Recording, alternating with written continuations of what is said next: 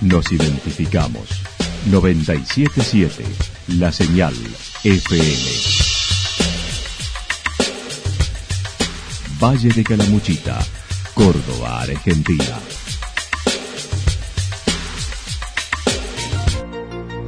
El más completo resumen de las noticias de la región, encontralos todos los días a las 12 y 30, a las 16 y a las 22 horas. Panorama de noticias. Por la 977, la señal FM nos identifica también con las noticias.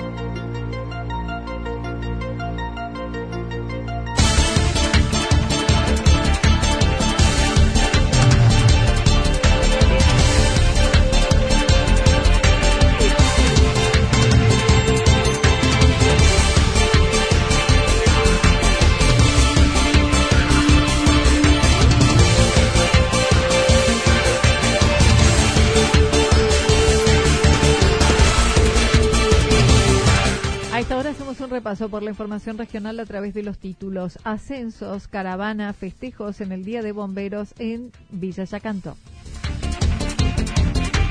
El docente acusado de abuso en Santa Rosa fue declarado culpable. Sumando a la campaña Hacemos Camino de Pumacagua. Personería jurídica para el Centro de Jubilados de Villa Yacanto. Vida sin humo, un objetivo que se puede lograr.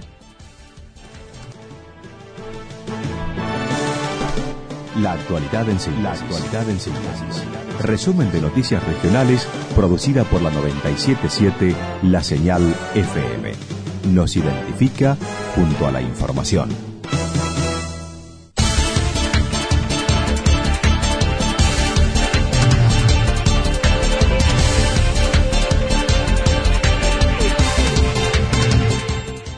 Caravanas, festejos en el Día de Bombero en Yacanto. Ayer se conmemoró el Día del Bombero en Villa Yacanto con una ceremonia que se llevó a cabo en el Salón de Usos Múltiples. El recientemente ascendido a sargento mencionó se ascendieron además cuatro aspirantes mayores que cursaron su capacitación. Bueno, en primera instancia se ascendieron los primeros cuatro aspirantes mayores que cursaron en la currícula 2017 y 2018, eh, donde, bueno, han terminado, han culminado la capacitación y tenemos cuatro nuevos bomberos a nuestra institución. Vale recordar que tenemos las inscripciones abiertas nuevamente para, para todas las personas de la sociedad que quieran ser bomberos voluntarios, que el curso va a arrancar a partir de agosto de este año. Walter Álvarez comentó en torno a otros ascensos, hubo entrega de diplomas, insignias a varios integrantes en el día de celebración. Después al cabo Marco Batisti y el cabo Hernán Castadeso fueron ascendidos al cabo primero, al cabo primero Munter Gabriel, cabo primero Martínez Jorge y bueno, a mí como cabo primero los ascendieron a sargento, sargento Pablo Bustos y Rodríguez Karina fueron ascendidos a sargento primero, al segundo jefe de la institución, sargento primero eh, Gabriel Batisti fue ascendido a sargento ayudante, el jefe del cuerpo activo, eh, oficial inspector, fue ascendido a oficial principal. También hubo un reconocimiento a quien fuera jefe del cuartel hace algunos años, Gustavo Bettini, con 20 años de antigüedad, ya que fue el primer bombero de Yacanto y ahora ascendido al cargo mayor comisario inspector. El cuartel cuenta con 40 bomberos. Además, en breve llegará una nueva unidad pesada que se adquirió recientemente.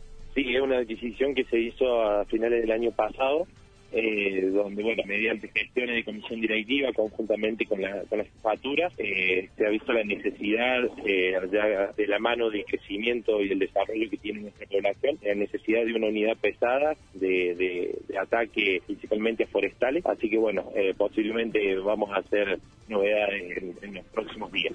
Actualmente el cuartel cuenta con cuatro unidades pesadas, tres livianas, dos flotas para incendios forestales y cuatriciclos.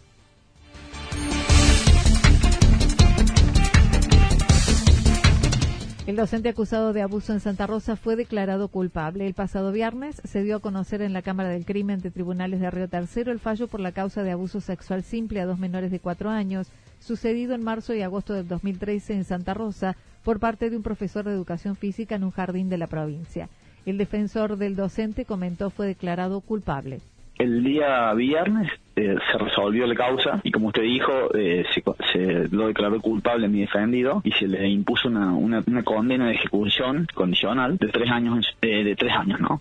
El dictamen establece una condena de ejecución condicional de tres años, no perdiendo su libertad, pero con algunas restricciones a cumplir. Bueno, justamente una condena de ejecución condicional significa que que, no pierde su libertad ambulatoria. Este, justamente él está muy preocupado porque el, fiscal había pedido una condena bastante elevada, que era de cinco años de cumplimiento efectivo, y la que ella había pedido seis años. O sea que la condena es de no pierde su, su libertad ambulatoria, es de ejecución condicional y cumpliendo ciertos requisitos, fijar domicilio este, y una serie de cuestiones más. Volvió a remarcar una de las menores, nunca estuvo en la clase del docente cuestionado. Emilio Esper señaló la Fiscalía solicitaba cinco años de prisión, la querella seis. Destacó el fallo, dejó conformes a las dos partes.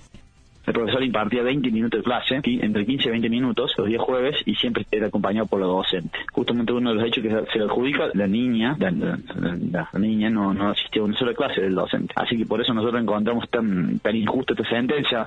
Obviamente, se yo entiendo que se trató de dejar conforme a las dos partes. Uno fue declarado culpable, pero en libertad, y el otro, bueno, también tiene sentencia donde declaró culpable al denunciado.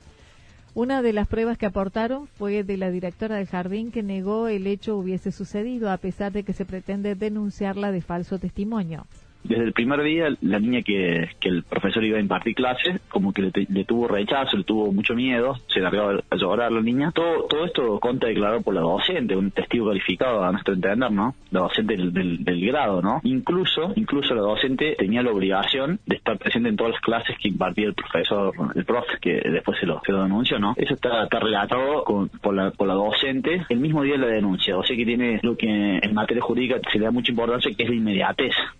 Sobre otra de las pruebas, la Cámara Gesell dijo la niña negó haber sido manoseada, pero luego al ingresar el padre al recinto, la niña admitió había sido tocada. Más adelante ingresa el padre, es verdad. O sea, pero no consta en el acto porque no tiene ningún tipo de valor. Ingresa el padre y con, en sentido indicativo le dice como que la interroga, como dándole la respuesta que tenía que decirle y la niña decía sí, o sea, como también, o sea, no le dio ningún tipo de valor por el hecho de que es como un cuentito que le hacen decir a la niña. Incluso la niña le dice, le, le pregunta una pregunta que, responde mal la niña y el padre dice no, eh, ayer no, le dice, como, como que está sumamente direccionado. El profesional dijo se aguardará al 25 de junio en que se dé a conocer los argumentos del fallo por escrito y estimó se presentará un recurso de casación. Estimó el docente conservará su cargo con tareas pasivas como hasta la actualidad, hasta que la condena quede firme. Sumando a la campaña, hacemos camino de Pumacagua. En el kilómetro 103 de la ruta provincial número 5 de Villa Rumipal existe un predio de dos hectáreas donde se desarrollan las actividades de conservación, educación, recreación e investigación. La reserva Pumacagua, que sufrió un grave accidente en el 2009, trabaja en recuperarlo con una reforestación ya realizada de más de 200 árboles, con la construcción de barro para dictar talleres. Caipacha de la Reserva Pumacagua comentó. Los dos predios se quemaron en el 2009, ¿no? Aquel también. Y desde que tuvo el negro carbón porque aquel se quemó severamente. Al día de hoy, los árboles que hemos reforestado están sombra. Hemos reforestado más de 2.000 árboles y bueno, es un trabajo, es un relieve de sierra, es un trabajo forzado físicamente. También hemos hecho construcciones en barro para poder dictar talleres y ofrecer que la gente venga y vea en un futuro el, el trabajo modelo, digamos, de, de restauración de un monte. Ese trabajo que realizan de recuperación tiene inconvenientes, como el camino que se debe transitar para llegar al lugar. Son unos 1.500 metros de huella intransitable que una maquinaria podría ponerlo a punto con un costo de 80 mil pesos en aproximadamente 32 horas de trabajo. Por ello organizaron una campaña de donación de 100 pesos que ya lleva 10 mil pesos recaudados. Ahora sí hay la posibilidad de con una maquinaria reducir esa, esa pendiente y poder ingresar con, con eh, una camioneta. Y esto cuesta 80 mil pesos. Para nosotros, porque no tenemos subvención del Estado, porque, bueno, ya van conociendo cómo la remamos, se nos ocurre hacer que 800 personas donen 100 pesos para poder juntar los 80 mil. Se puede aportar a través del celular, a través de un link que se encuentra en el Facebook de la ONG. Ingresando al Facebook de Pumacagua, hay un, está la campaña en un videíto y en un texto, hay un link para que la gente ingrese rápidamente y entras al formulario de Mercado Pago y tenés las opciones de pago con tarjeta de débito. Bueno, la idea es que eso sea como rápido para que la gente lo pueda hacer efectivo a los 100 pesos, ¿no? La campaña se llevará a cabo hasta el 30 de junio. Para más información pueden acceder al Facebook de Pumacagua. Personería jurídica para el Centro de Jubilados de Yacanto. Desde hace unos días, el Centro de Jubilados Jóvenes Corazones de Villa Yacanto logró la personería jurídica luego de un año y medio de trámites.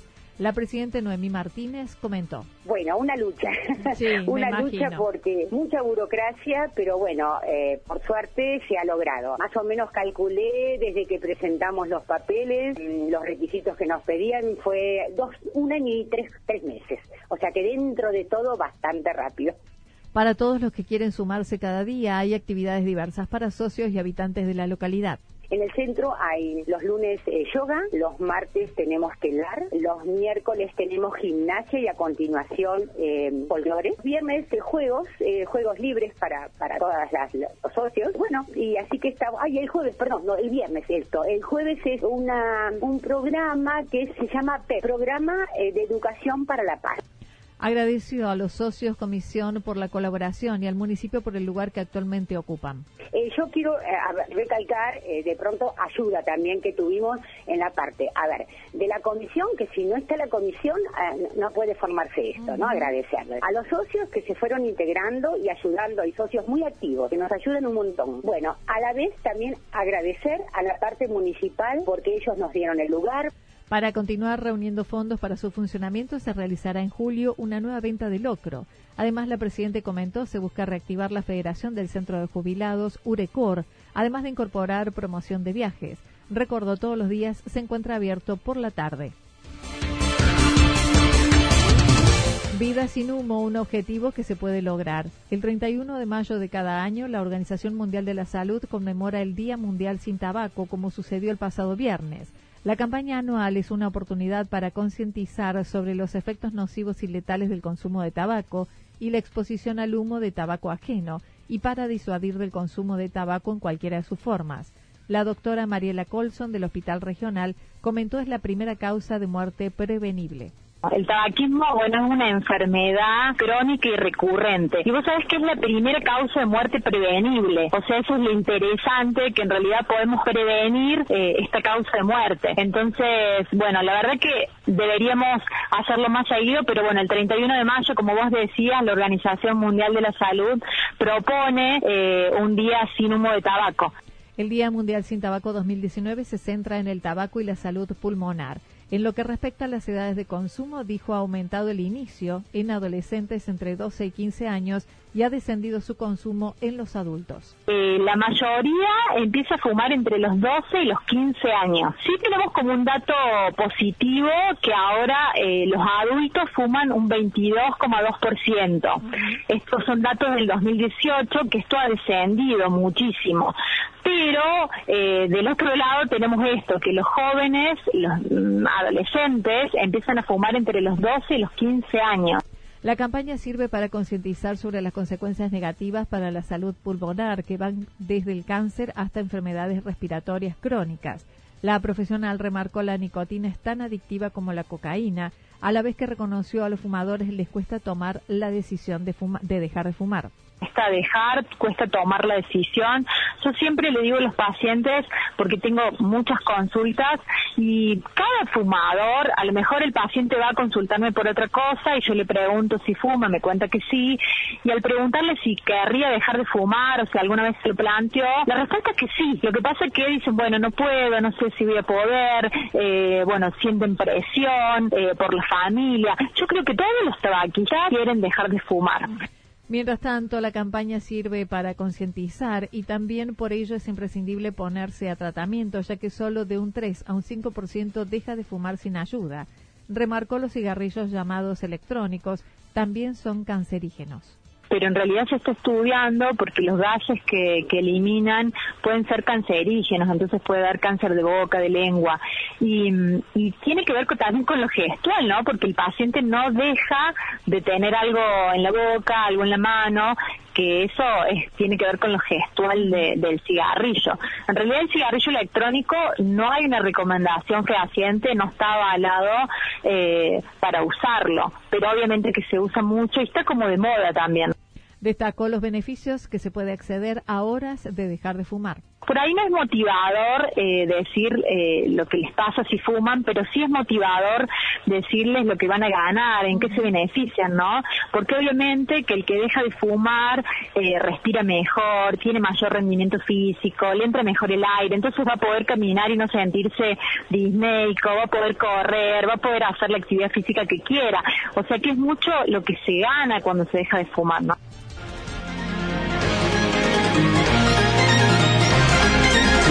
Toda la información regional actualizada día tras día. Usted puede repasarla durante toda la jornada en www.fm977.com.ar. La señal FM nos identifica también en Internet.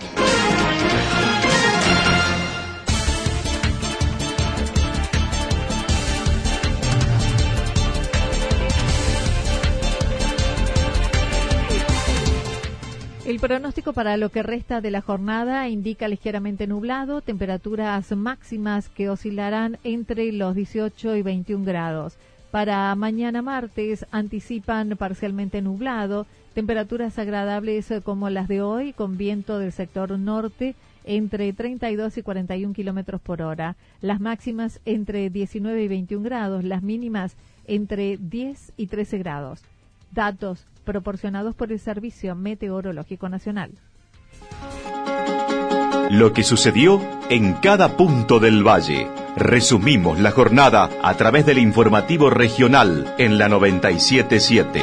977, la señal FM.